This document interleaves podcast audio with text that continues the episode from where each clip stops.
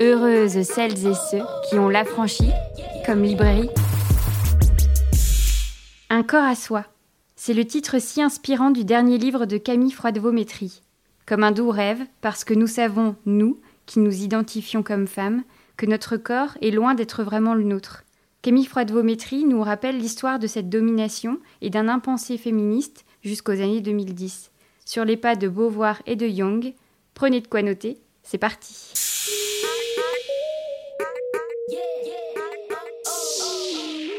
Vers l'autonomie corporelle. J'ai exploré dans ce livre les tournants phénoménologiques qui rythment la vie des femmes. Ces processus corporels qui produisent des bouleversements intimes génèrent simultanément des changements dans les représentations sociales et font naître des revendications politiques en termes de droits. La découverte durant l'enfance d'un corps empêtré d'immanence, retenu d'investir pleinement l'espace et d'agir dans le monde, l'entrée dans son corps sexué synonyme d'immédiate sexualisation qui imprime le sceau de la honte sur la peau des filles, la violence inhérente au statut perpétué de disponibilité sexuelle et les ravages corporels que les femmes s'infligent en guise de double peine, la puissance du désir et la volonté de s'extirper du cadre hétéronormé d'une sexualité brutale et foncièrement insatisfaisante, l'aspiration à la maternité, la légitimité de son refus et la rudesse de ses épreuves qui imposent de reprendre possession de son corps procréateur, l'injonction à la beauté retournée en projet de coïncidence à soi et à la découverte du plaisir d'être soi à tous les âges. La franchise podcast, la librairie chez vous. Bienvenue Camille. Merci, ravie d'être là aussi. Euh, j'avoue que euh, l'expérience euh, de lecture a été assez forte. Tout de suite, je me suis dit, en fait, il est autant fabuleux que qu'il est douloureux. J'ai eu beaucoup de mal parfois de pas pleurer en fait sur certains passages parce que autant vous le dire tout de suite, ça résonne énormément en fait avec nos vies de femmes. Et euh, j'en sors vraiment tout juste, parce qu'il m'a pris un petit peu de temps aussi à lire. Il est très intense, très dense. Euh, et je ne peux pas du tout imaginer en fait euh, l'expérience que ça a dû être de l'écrire. Donc est-ce que vous pourriez un petit peu parler de la genèse de ce livre, sachant qu'en effet tous vos travaux déjà publiés tournent autour du corps des femmes? Oui, mais je vais dire tout de suite pourquoi, et parce que peut-être pour déminer un petit peu, parce que de commencer en disant que c'est un livre douloureux qui donne envie de pleurer, je ne sais pas si ça donne super envie de le lire, mais, si, mais, je vais expliquer pourquoi. En fait, c'est un point important euh, épistémologique. J'ai fait le choix d'écrire ce livre en première personne. Alors, ça signifie non seulement à la première personne, c'est-à-dire que je dis je dans le livre, mais également que j'ai choisi euh, de partager certaines de mes expériences vécues de la corporalité féminine en mode autobiographique tout simplement, ainsi que des expériences vécues euh, d'autres femmes que j'ai rencontrées et dont les voix se croisent avec la mienne et résonnent avec euh, ma réflexion, puisqu'il s'agit quand même d'abord d'un ouvrage de pensée féministe. ma démarche est une démarche, disons, historico-philosophique avant tout, mais il m'est apparu que pour des raisons presque euh, indépassables, quand on réfléchit en philosophe sur ce que c'est euh, que d'être une femme, et plus exactement ce que c'est que d'être un corps féminin, euh, c'est tout simplement impossible de faire abstraction de cette corporité, puisque l'un de mes postulats précisément, et c'est le socle de la phénoménologie, c'est de considérer que nous ne pensons pas du haut d'un ciel totalement sublime et désincarné, des idées qui flotteraient comme ça dans l'espace comme des purs concepts, mais que la pensée est nécessairement incarnée et située, située au sens où elle s'inscrit dans un temps et dans une société donnée.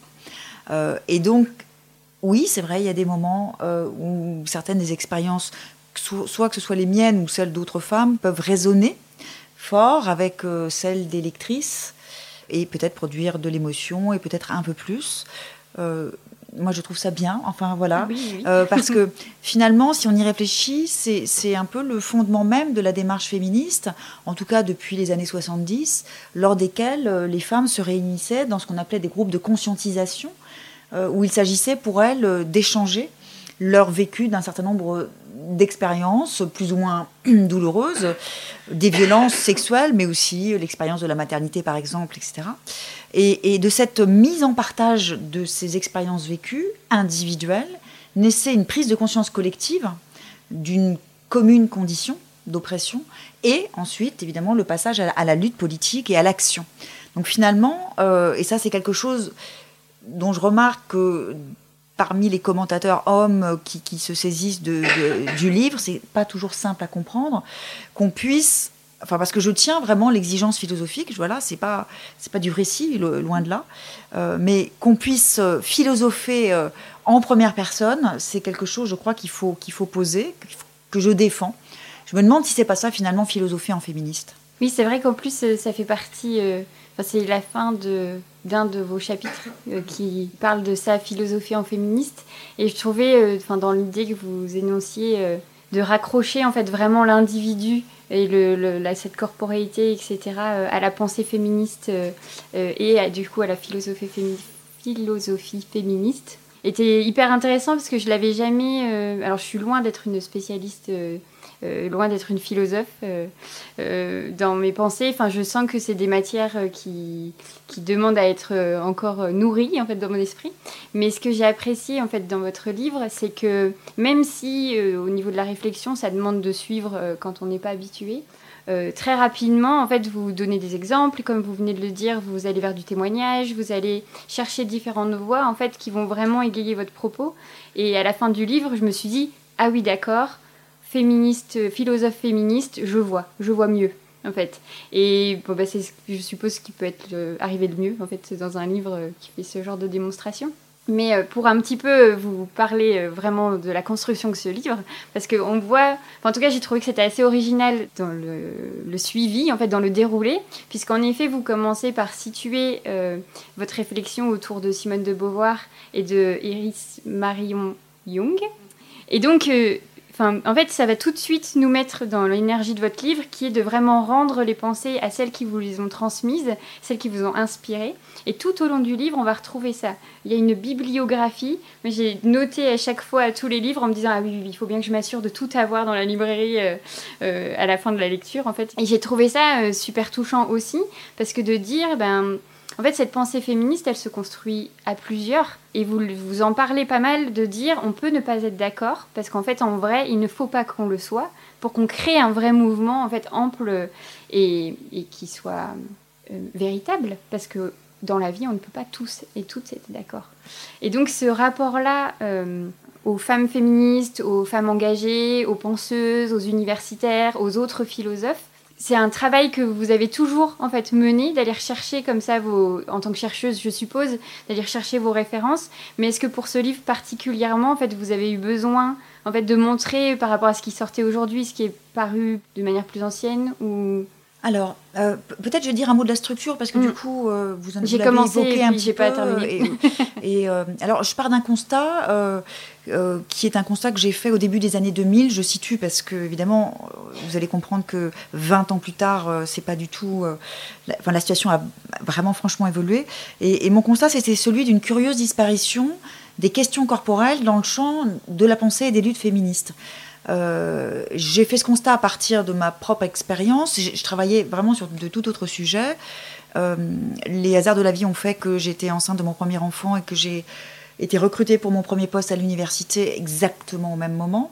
Et que la rencontre de ces deux événements très attendus l'un et l'autre a été comme un peu une déflagration et que je m'interrogeais tout simplement sur cette condition inédite que je vivais et que j'ai par simple curiosité commencé de, lire euh, ce qu'écrivaient mes collègues sociologues, euh, politistes, philosophes. Donc j'ai découvert la pensée féministe et j'ai découvert notamment les études de genre qui arrivaient en France à ce moment-là au début des années 2000. Et, très très vite, je me suis rendu compte qu'il n'y avait que très peu de choses sur ce qui m'intéressait à l'époque, donc cette question de la maternité et, et, de cette euh, nouvelle condition duale qui était celle des femmes dans les sociétés occidentales. Et au-delà de la maternité, assez vite aussi, je me suis rendu compte que finalement, c'était toutes les expériences incarnées qui font la vie très quotidienne des femmes. Il y a trois domaines principalement maternité, la question de l'apparence euh, du corps euh, en tant qu'il est regardé, et la question de la sexualité. Euh, ou alors, quand je trouvais des réflexions qui pouvaient être intéressantes, c'était systématiquement sous l'angle négatif du corps défini comme un lieu d'aliénation. Et puis j'ai découvert une, une, philosophe américaine, donc Iris Marion Young, euh, dont la lecture a été pour moi vraiment comme une, révélation intellectuelle, parce que sa démarche consiste à partir du postulat phénoménologique que j'évoquais tout à l'heure, à savoir de, la centralité de ce qu'on appelle en phénoménologie le corps vécu, euh, c'est-à-dire le corps comme étant vraiment le vecteur de notre, non seulement de notre rapport au monde, mais aussi de notre savoir sur le monde. Euh, elle faisait une critique de la phénoménologie jusque-là qui, dont le corps était considéré de façon très générique par ses fondateurs, c'est-à-dire qui sont tous des hommes, et qui très curieusement, tout en faisant de la corporité vraiment le nœud, le centre de leur système philosophique, n'avaient jamais envisagé que ce corps puisse être sexué. C'est un corps générique, en fait c'est un corps mâle.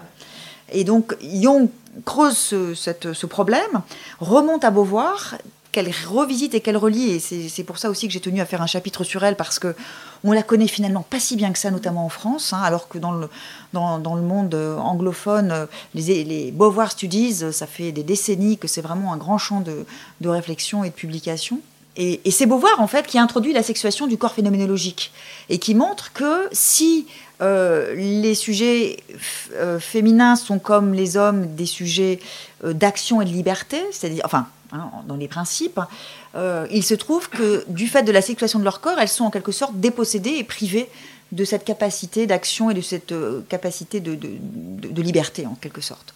Et puis, elle articule cette reprise de la phénoménologie beauvoirienne avec la notion de genre pour montrer comment on peut penser donc l'expérience vécue de la corporité féminine dans cette double perspective, c'est-à-dire à la fois comme euh, le corps étant comme le lieu vraiment par excellence de la domination masculine, mais aussi le vecteur privilégié de l'émancipation parce qu'elle montre que Beauvoir n'a pas que, comment dire Alors, elle a mis au jour tous les ressorts très très incarnés qui ont perpétué euh, euh, le système patriarcal, mais, mais en postulant aussi que ce même corps, objectivé et aliéné, était aussi le lieu et le moteur même de l'émancipation. Et c'est ce volet plus positif qui a été euh, assez largement occulté et que Jung remet un peu au jour. Donc, dans une première partie du livre, j'ai tenu à refaire cette histoire de, de la curieuse occultation du corps des femmes euh, dès la fin des années 70, début des années 80, pour essayer de comprendre. Alors, je ne sais pas si je vais rentrer dans le détail de, l'explication que j'en donne. Je peux laisser. Enfin, voilà, je, vous, verrez.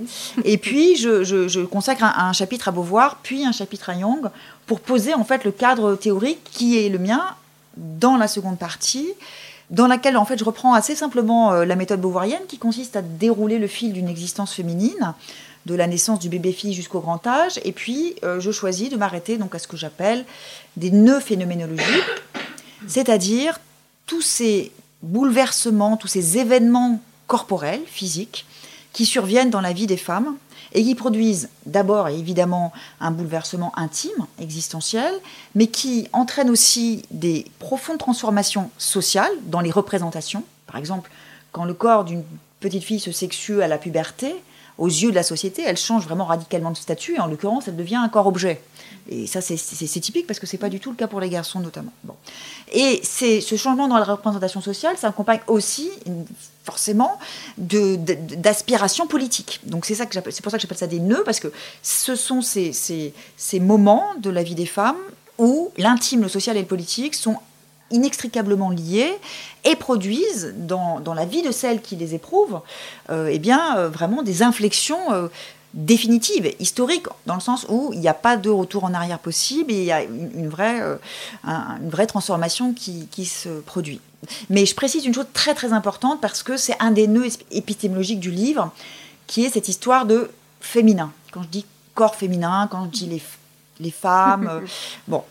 Euh, ça, c'est, je me suis saisie de, ce, enfin, c'est pratiquement ma motivation originelle. C'est-à-dire, je, voulais essayer d'extirper cette question du féminin de l'ornière essentialiste dans laquelle certaines féministes l'ont enterré, je trouve, un peu vite.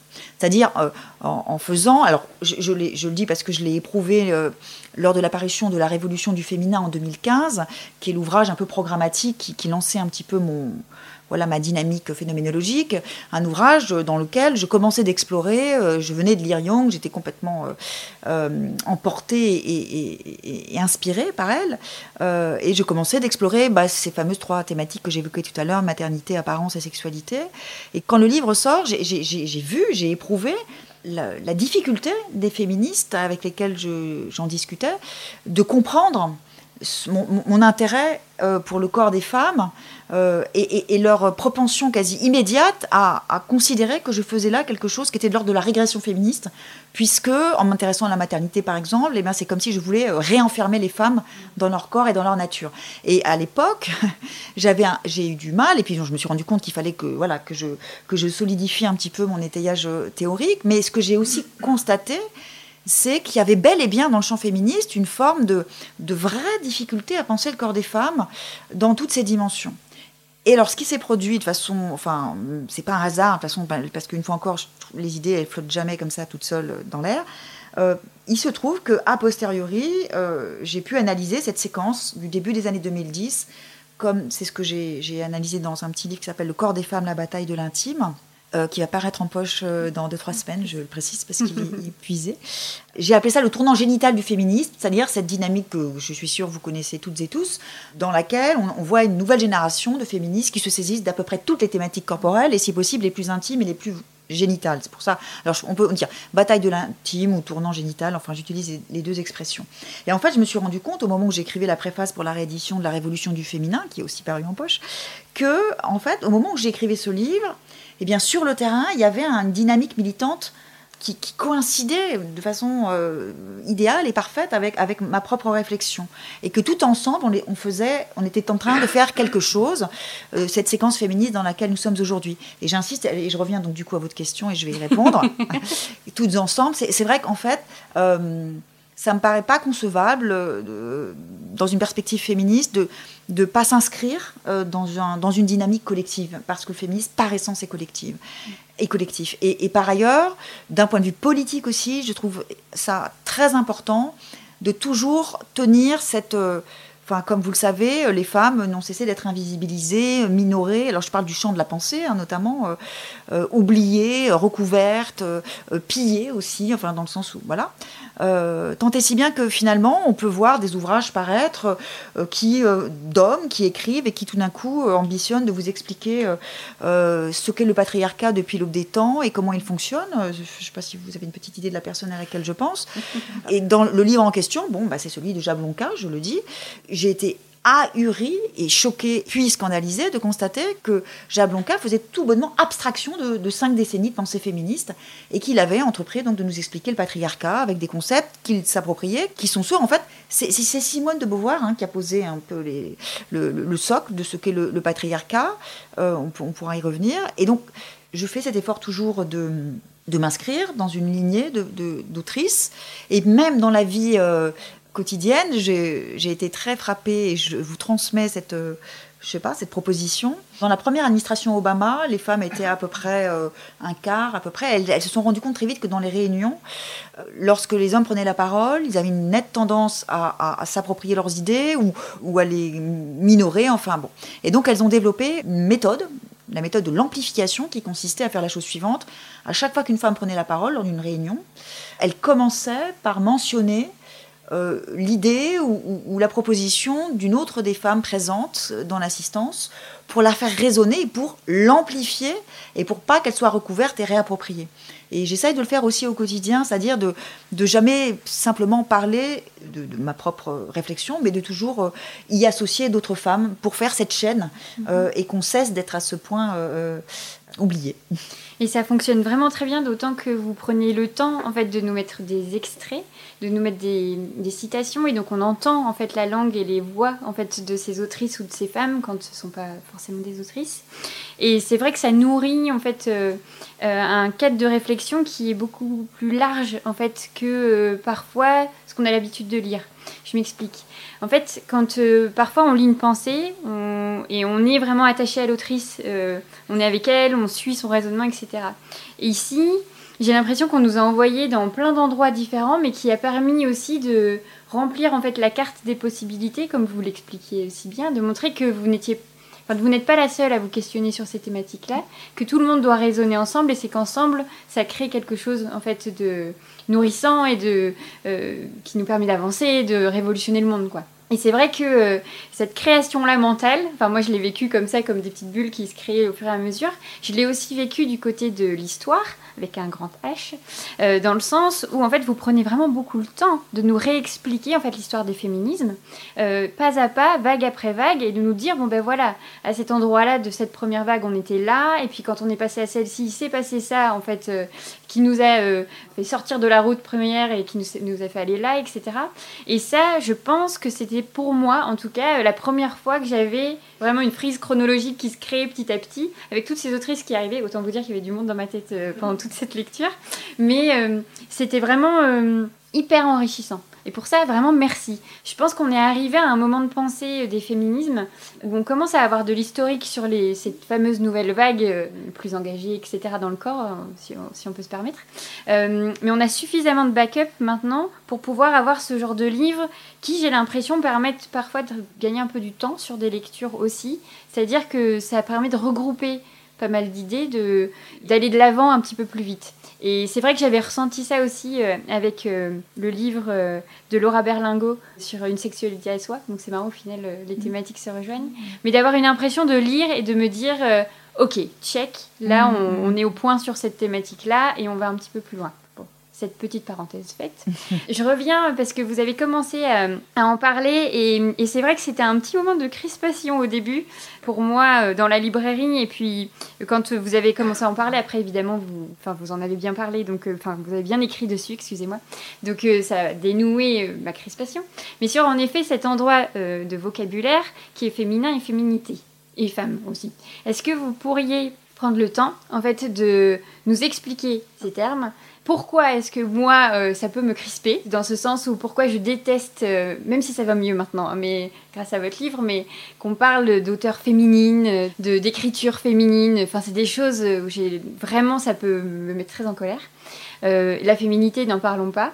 Mais pourquoi est-ce que les féministes ont cet endroit de crispation sur ce vocabulaire-là bien précis et aussi de redéfinir qui est femme pour vous dans ce livre Oui. Merci. Alors, je commence par définir le féminin comme n'étant pas précisément la féminité. Mhm. La féminité, c'est, pour faire simple, le programme du patriarcat pour les femmes, euh, qui se résume à trois assignations. C'est euh, la disponibilité euh, sexuelle, l'injonction maternelle et une forme de minoration sociale. C'était une sorte d'idéal monolithique à l'aune duquel on demande aux femmes de se situer, de tendre le plus possible vers cette définition de ce que devrait être une existence féminine euh, au regard donc de ces trois dictates, hein, sexuel, maternel et, social. Et donc finalement, c'est tout ce que nous essayons de déconstruire et de détruire. J'évoquais le, système patriarcal tout à l'heure, euh, on, en parle beaucoup, les jeunes féministes euh, aiment beaucoup ce mot de patriarcat, mais de, de quoi parle-t-on exactement ben, Très exactement de ça, c'est-à-dire de, de défaire ce socle originel que constitue l'objectivation corporelle, c'est-à-dire le fait de définir les femmes d'abord et uniquement par leur corps dans ces deux fonctions sexuelles et maternelles.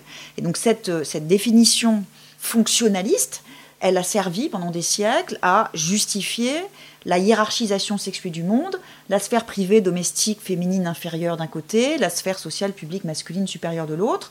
Et c'est cette division sexuelle qui, siècle après siècle, a, euh, a survécu, a survécu au tournant de la modernité démocratique, ça c'est des choses que j'explique plus longuement dans la révolution du féminin, c'est-à-dire que les penseurs de la liberté et de l'égalité démocratique se réapproprient le schéma patriarcal et lui donnent des justifications modernes, comme Rousseau, hein, qui fait de, de, l'assignation des femmes euh, au foyer la condition même d'existence de la démocratie. Et ce schéma patriarcal, c'est ça qui a encore fait le deuxième scandale, il a survécu aussi au premier grand moment de la révolution féministe que constituent les années 70 puisque, comme nous l'avons découvert euh, depuis le début des années 2010, il se trouve que, par-delà un certain nombre d'avancées, notamment en termes de droits sociaux, etc., et d'égalisation progressive des conditions féminines et masculines, les femmes étaient restées des corps à disposition. C'est-à-dire que ce principe, qui est le socle du patriarcat de l'objectivation corporelle, n'a pas été ébranlé ni par le tournant de la démocratie, ni par la révolution féministe. Et c'est ça que nous sommes en train d'exhumer. C'est pour ça que moi, je parle de révolution, parce qu'on s'attaque vraiment au socle. Je fais beaucoup de digressions. Mais ça, donc j'étais partie de la, féminité. Donc, le féminin, ce n'est pas la féminité, ce n'est pas ce programme du patriarcat pour les femmes. C'est autre chose. Alors, je le définis de la façon suivante. C'est, pour moi, un rapport à soi, aux autres et au monde qui passe nécessairement par le corps et qui est de ce fait déterminé par celui-ci, le corps. Je veux dire par là que les femmes ne peuvent pas faire comme si elles n'avaient pas de corps, et plus encore comme si elles n'avaient pas de corps sexué, contrairement aux hommes qui peuvent tout à fait vivre presque dans le déni même de leur propre corporité. Alors ça ne signifie pas que ça n'a pas d'importance dans l'existence quotidienne. Il y a des hommes qui peuvent se soucier de façon très, très intense hein, de, leur corps, et en prendre grand soin. Mais simplement, le fait pour les hommes d'avoir un corps sexué masculin ne change rien à leur place dans le monde ni à leurs privilèges. Alors il y a plein de nuances, on pourra en discuter euh, évidemment, mais, mais, mais c'est ça, c'est-à-dire qu'il n'y a aucune commune mesure entre ce qu'éprouvent les femmes du fait d'avoir un corps sexué féminin dans leur vie quotidienne comparé à ce qu'éprouvent les... Voilà. Par exemple, le fait d'avoir un enfant, deux enfants, trois enfants, vous savez très bien que ça change plein de choses pour les femmes dans la société de façon négative en termes de ralentissement de leur parcours professionnel, voire de, sortie du monde du travail, voire de discrimination dans le monde de l'entreprise, etc. Pour un homme, les conséquences de la paternité sont euh, au moins neutres et puis parfois même plutôt positives. Donc c'est pour ça que je dis que le féminin, je définis le féminin comme donc le fait de la nécessaire incarnation, d'une indépassable incarnation. Mais ça signifie pas pour autant que cette incarnation est biologique, c'est-à-dire que je ne considère pas que ce corps féminin, donc quand je parle de corps féminin, je n'entends pas le fait de posséder par exemple des organes féminins, euh, des seins, un utérus, ou même d'éprouver des processus physiologiques féminins, euh, ces règles ou une grossesse. Parce que cette expérience vécue de la corporité féminine, par exemple, et vous allez comprendre tout de suite, elle est vécue au même titre par les femmes trans que par les femmes cis. Donc c'est simplement le fait d'être euh, déterminé et de subir un certain nombre de discriminations et de violences liées au fait d'être un corps féminin dans l'espace public. Et que ce corps soit doté euh, des organes ou des processus physiologiques ou pas, ou que ces organes ou ces processus euh, surviennent plus tard, peu importe. Mais ce qui fait, disons, le fil rouge qui lie les femmes au sens que je viens de dire ensemble, euh, eh bien, c'est cette nécessaire incarnation. Alors, une fois dit ça, il y a aussi un autre petit point de crispation épistémologique qui est que bah, les mêmes expériences corporelles ne sont pas du tout euh, vécues euh, et ne produisent pas du tout les mêmes effets selon que l'on est une femme blanche ou racisée, selon qu'on est une, femme cis ou une femme trans, selon que l'on est une femme valide ou handicapée, selon que l'on est une femme hétérosexuelle ou lesbienne, etc. etc. Donc ce que j'essaye de faire, c'est d'articuler une réflexion où vraiment je tiens à ce que j'appelle je parle de noyau expérientiel, c'est-à-dire je tiens à une forme de, alors, ou de fil rouge, quelque chose qui, qui tient ensemble et donc qui est ce féminin, cette indépassable incarnation et la diversité des expériences vécues et la singularité des expériences vécues, d'où le recours le plus fréquent possible dans le livre à des récits de femmes. Je, lis aussi beaucoup de romans, donc parfois je mobilise aussi des, romans écrits par des femmes ou, qui relatent des expériences vécues corporelles qui viennent résonner avec, avec mon propos.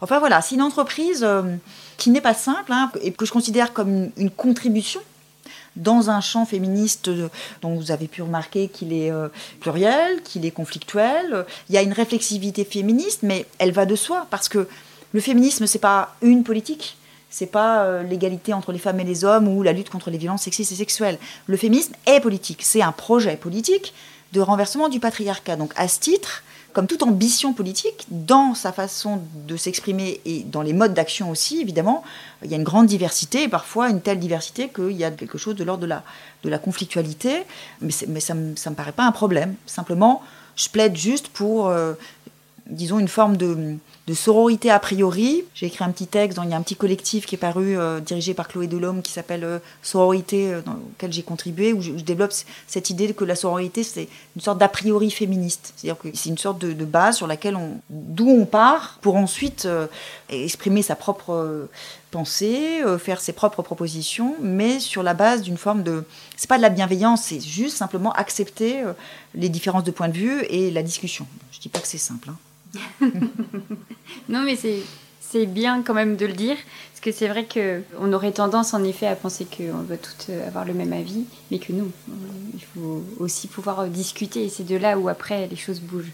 Vous parliez en effet du fait que les féminismes enfin, sont un, politiques, enfin, sont un mouvement politique, et il y a cette, expression qu'on utilise beaucoup et j'ai l'impression surtout ces dernières années, après peut-être aussi parce que Lorraine Bastide l'a beaucoup dit, etc., mais cette notion de l'intime et politique, j'ai l'impression que vraiment on est en fait au moment clé, on est à l'apogée en fait de cette pensée. Et comme vous le disiez si bien, euh, les féministes vont vraiment aller euh, chercher, creuser, euh, mettre en avant tous les, éléments en fait de, notre appareil génital et le clitoris notamment a été affiché absolument partout. Enfin, vous avez écrit un livre sur les seins. Enfin, on essaye vraiment d'aller chercher comme ça ce qui est de notre intimité corporelle. Mais est-ce que et je, raccroche vraiment euh, les hommes à ce moment-ci, mais parce qu'en fait, ça fait partie de, votre conclusion, d'intégrer aussi euh, les hommes. Est-ce que vous ne pensez pas que passer par l'intime et politique pour les hommes aussi, ce serait une façon en fait d'avancer vers un corps à soi général en fait. Même si évidemment les femmes d'abord euh, les femmes toujours. Mais euh, en fait votre conclusion m'a vraiment perturbée dans le sens où je m'attendais pas à ce que les hommes arrivent là comme ça. Mais en effet euh, ça fait partie en fait de votre projet si je peux me permettre de les inclure à un moment donné. C'est pas la première fois en fait qu'on en discute. On en avait discuté avec Martin Page notamment de dire mais oui en fait est-ce que faire comprendre aux hommes que leur intime et aussi politique, dans le sens où il faudrait bouger les choses, ce serait pas euh, un élément clé pour la suite, sachant que nous, en tant que femmes, on est déjà sur le chemin en fait. Alors en voilà un sujet qui fâche bien euh, dans le champ féministe. Hein. On n'est pas toutes d'accord sur ce, de ce point de vue-là. Bon, je pense que c'est comment dire C'est parce que nous sommes en train de vivre cette bataille de l'intime, c'est parce que ces sujets génitaux et sexuels sont au cœur des combats contemporains que les hommes ne peuvent plus faire aujourd'hui comme si le féminisme n'existait pas, ce qu'ils ont réussi à faire pendant à peu près cinq décennies jusque-là. C'est-à-dire que pendant très longtemps, les hommes ont pu considérer que les combats féministes étaient euh, des affaires de bonnes femmes, euh, légèrement hystériques sur les bords, ou alors des combats certes tout à fait euh, acceptables, louables, mais qui ne les concernaient pas. Là, il s'agit vraiment de cette question du refus de la disponibilité corporelle, du refus de la perpétuation euh, des violences sexistes et sexuelles, et d'une aspiration, parce que je, m'efforce toujours vraiment de tenir toujours ensemble les, deux volets, donc euh, euh, refus de l'objectivation et de l'aliénation, lutte contre les violences, mais aussi aspiration à vivre l'intimité corporelle de la façon la plus libre et la plus épanouissante possible, sur le versant par exemple du plaisir dans la sexualité euh, ou de la réappropriation euh, du, processus de, la gestation et de l'accouchement pour la question de la maternité, etc. Pourquoi je considère que c'est presque une, conclusion logique de dire que les hommes ont leur place à prendre? C'est parce que je ne vois pas très bien comment ce système si fermement enraciné de l'objectivation corporelle, qui a été donc pensé construit et rigidifié par les hommes eux-mêmes euh, siècle après siècle, comment on va pouvoir euh, s'en extirper sans que les hommes acceptent d'abord de comprendre le problème, d'accepter que ça puisse désormais être quelque chose d'inacceptable, de saisir quel a été leur rôle dans la perpétuation de ce système, de prendre conscience de leurs privilèges et de leurs pouvoirs, pour enfin, et je fais toutes ces petites étapes, parce que c'est ça, hein, quand je dis les hommes ont, leur part à prendre, il faut d'abord un certain nombre d'étapes qui sont des étapes qui consistent tout simplement à écouter, croire, accepter, se remettre en cause, réfléchir, et peut-être à un moment, au bout de toutes ces étapes-là, participer et agir. Mais je crois que c'est crucial parce que euh, vous allez recevoir Pauline Armange qui a écrit ce fameux livre euh, qui a eu tant de succès, Moi les hommes, j'ai déteste. J'observe aussi que dans le champ euh, de la pensée, la nouvelle génération redécouvre avec beaucoup d'enthousiasme des autrices comme Monique Wittig ou comme Valérie. Voilà, et qu'il y a aussi des icônes féministes actuelles comme Adèle Haenel ou Cécile Sciamma. Ou... Bon, qui a une reviviscence d'une proposition qui, est ancienne, hein, qui date des années 70, qui est celle du lesbianisme politique. C'est la meilleure idée du monde. C'est-à-dire, effectivement, si on veut ne plus subir ce, que produit le patriarcat dans nos vies, dans nos vies incarnées, le choix du lesbianisme, c'est celui qui permet de se débarrasser de l'hétérosexualité obligatoire, donc de la conjugalité hétéro et la maternité obligatoire, et comme le disait Monique Wittig, finalement de ne plus être une femme, puisque on se libère et on s'affranchit de tous les mécanismes patriarcaux qui enfermaient les femmes dans leurs conditions féminines, mais au sens féminine de féminité. Ok. Le problème, c'est que c'est une proposition que je considère, disons les choses comme je les pense, élitiste, C'est-à-dire que toutes les femmes n'ont pas les ressources de faire ce choix-là. Il faut d'abord avoir les ressources en termes de réflexivité, et puis il faut pouvoir se le permettre aussi, même presque matériellement. Et puis aussi, il y a quand même sans doute beaucoup de femmes qui tout simplement euh, n'aspirent pas à ce projet-là. Et donc, ma réflexion, c'est qu'est-ce qu'on fait pour les autres? Celles qui peuvent pas, celles qui veulent pas, comment on peut repenser notre condition, comment on peut sortir du patriarcat sans nécessairement sortir de l'hétérosexualité. Et là, c'est là qu'on comprend aussi qu'on a donc besoin des hommes, parce que ce dont il s'agit, c'est de redéfinir les relations amoureuses et sexuelles et intimes entre, entre les femmes euh, et les hommes. Bon, c'est un sujet, vous l'aurez remarqué, qui est vraiment dans l'air du temps en ce moment. Il, euh, y a le nouveau podcast de Victoire Toyon, euh, Le cœur sur la table, il y a le, le livre événement de Mona Cholet. Réinventer l'amour. Voilà. Mais c'est pas un hasard, parce que ce que ça dit, c'est ça justement, c'est ce, ce, ce nœud de euh, un peu de, crispation et de réflexion sur qu'est-ce qu'on fait de cette réalité, euh, là encore quotidienne, qui est que euh, beaucoup de femmes vivent avec des hommes ou, ont envie de vivre avec des hommes. Ou bon.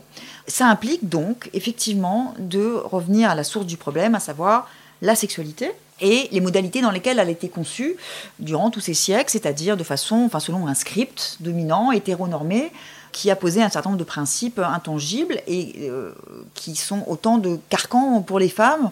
Voilà, et donc de se ressaisir de, de ce qu'est euh, une sexualité épanouie. Donc, par exemple, j'ai un long développement dans le livre sur la première fois, donc la première relation sexuelle, avec cette question euh, de la virginité, etc., pour en dire que est-ce que, si on y réfléchit trois secondes, qu'est-ce que ça veut dire que de considérer que la première fois, c'est la pénétration d'un vagin par un pénis? Est-ce qu'on n'a pas toutes vécu une sexualité antérieure à cet événement? Est-ce qu'on n'a pas toutes vécu du plaisir bien avant et bien après cet événement qui peut-être n'a pas été très gratifiant? Et j'ai notamment tout un, développement parce que je trouve que c'est un thème hyper important sur la simulation du plaisir chez les femmes. Comme une sorte d'obligation qui est que bah voilà il faut jouer le jeu hétéronormé euh, du plaisir qui est censé nous procurer euh, la pénétration. Bon, alors qu'on sait très bien, toutes pour l'avoir vécu, que finalement, les premières voies vers le plaisir, c'est des voies euh, qu'on vit de soi à soi, bon, qu'on peut vivre à deux aussi, mais disons que c'est certainement pas le script hétéronormé dominant qui est, on le sait, la condition même de l'épanouissement sexuel des femmes. Ah, mais ce chapitre est, dingue. et c'est là où, en fait, euh, vous prenez vraiment le temps de décrypter tous ces fameux euh, nœuds dont vous avez parlé et d'aller étape après étape dans le sens, en fait, de la vie d'une femme. Donc, euh, nos corps sont objectifiés avant même de naître. Vous partez quand même de ce moment où quand à l'échographie, euh, on découvre si c'est une fille ou un garçon, ça y est, en fait, notre destin est fait. Et rien que cet endroit-là euh, de votre réflexion et de votre livre, je, me suis dit, ok, ben on est mal barré, parce que jusqu'au bout, chacun de ces nœuds nous précède. On n'a même pas le temps, en fait, de le vivre qu'on nous a déjà mis dans un script particulier. Et c'est là où, en fait, je rebondis sur mon introduction sur le fait que c'était douloureux. C'est-à-dire qu'il y a cet endroit où on se reconnaît tellement dans les expériences que vous écrivez qu'on se dit, mais ma vie ne m'appartient pas. C'est pour ça que je dis, ça a été euh, douloureux à ce niveau-là, de me dire, en fait, on a prévu pour moi euh, déjà, en fait, ce que mon corps serait, ce que ma maternité ou pas serait, enfin, en tout cas, euh, ils espèrent euh, que oui, elle sera, mais mm. que ma vieillesse sera un problème, que voilà. Après, là où ça a été intéressant, en tout cas moi dans ma lecture, et je me permets de partager parce que vous le faites très généreusement vous aussi, c'est de me dire oui, mais en fait, quand à un moment donné de notre vie, il y a ce petit élément féminisme qui arrive, en fait, ça commence à changer un petit peu la donne. Et je me suis dit, bah oui, moi c'est à 30 ans où vraiment en fait j'ai eu un autre regard sur ma vie. Et je pense que je commence à me séparer un petit peu de votre script. Un tout petit peu, hein, c'est petit à petit, parce que c'est très dur. Notamment votre dernier chapitre sur le regard, sur euh, comment on, s'affranchit de l'apparence, de ses dictats, etc. C'est des choses qui prennent énormément de temps quand on a été construit autour de ça. Donc merci pour tout ce déroulé. Mais aussi, euh, donc votre livre, c'est Un corps à soi dans votre conclusion, on vient de l'entendre, vous parlez euh, de l'hétérosexualité, vous parlez euh, un petit peu de la misandrie, mais on va pas pouvoir tout euh, décrypter l'un après l'autre. C'est pour ça que vous allez pouvoir lire le livre.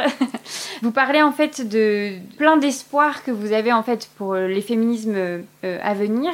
Mais là maintenant, si vous pouviez rêver un corps à soi complètement, bah, je suppose, libéré de tout, vous l'imagineriez Comment C'est très vaste. L'horizon, c'est celui en fait d'un individu générique, c'est-à-dire d'un individu que plus aucune détermination physique ne déterminerait et, ne, et ne, contraindrait euh, c'est quelque chose qui résonne avec euh, un thème important aujourd'hui qui est celui de la fluidité des genres. C'est quelque chose qui résonne avec euh, un constat que j'ai fait qui est très important, qui est né dans, quand j'ai mené l'enquête pour mon livre sur les seins, pour lequel j'ai rencontré une quarantaine de filles et de femmes et qui m'a fait prendre conscience de l'infinie variabilité du corps féminin qui n'est jamais le même. C'est-à-dire évidemment à l'échelle de l'existence, il change, mais même à l'échelle du mois en termes de cycle menstruel, mais même à l'échelle d'une journée. Enfin, et cette, euh, cette variabilité-là, je pense que c'est une forme de d'idéal en fait. C'est-à-dire que là encore, nous sommes socialisés dans un système qui valorise la constance, la performance, l'excellence, la continuité, quelque chose qui a autant de, notions, disons, qui renvoient au corps masculin, un corps qui ne change pas, un corps qui est toujours performant, un corps qui est toujours perfectible. Le cauchemar de l'injonction à la perfectibilité du corps des femmes. Voilà. Bah, L'horizon du, corps de l'individu générique, c'est et, à ce moment-là, il n'y aura plus lieu de parler de féminin puisque les individus ne seraient plus euh, déterminés par aucune caractéristique physique, qu'elle soit euh, euh, sexuée ou de couleur de peau ou de, conditions valides ou pas, etc. Bon, euh, c'est évidemment un horizon qui est très très lointain, mais moi ce qui m'importe, c'est que je considère qu'à partir du moment où on peut commencer de penser les choses, ça veut dire qu'elles deviennent pensables. Ça veut dire qu'on peut commencer d'y travailler. Merci beaucoup. On va travailler à cette idée. Alors, heureuse vous venez d'écouter un épisode de l'Affranchi Podcast en compagnie de Camille Froidevométrie à l'occasion de la parution d'un corps à soi aux éditions du Seuil. L'Affranchi Podcast, c'est Soisy Courbet à la réalisation et Camille Cario à la post-production et au montage.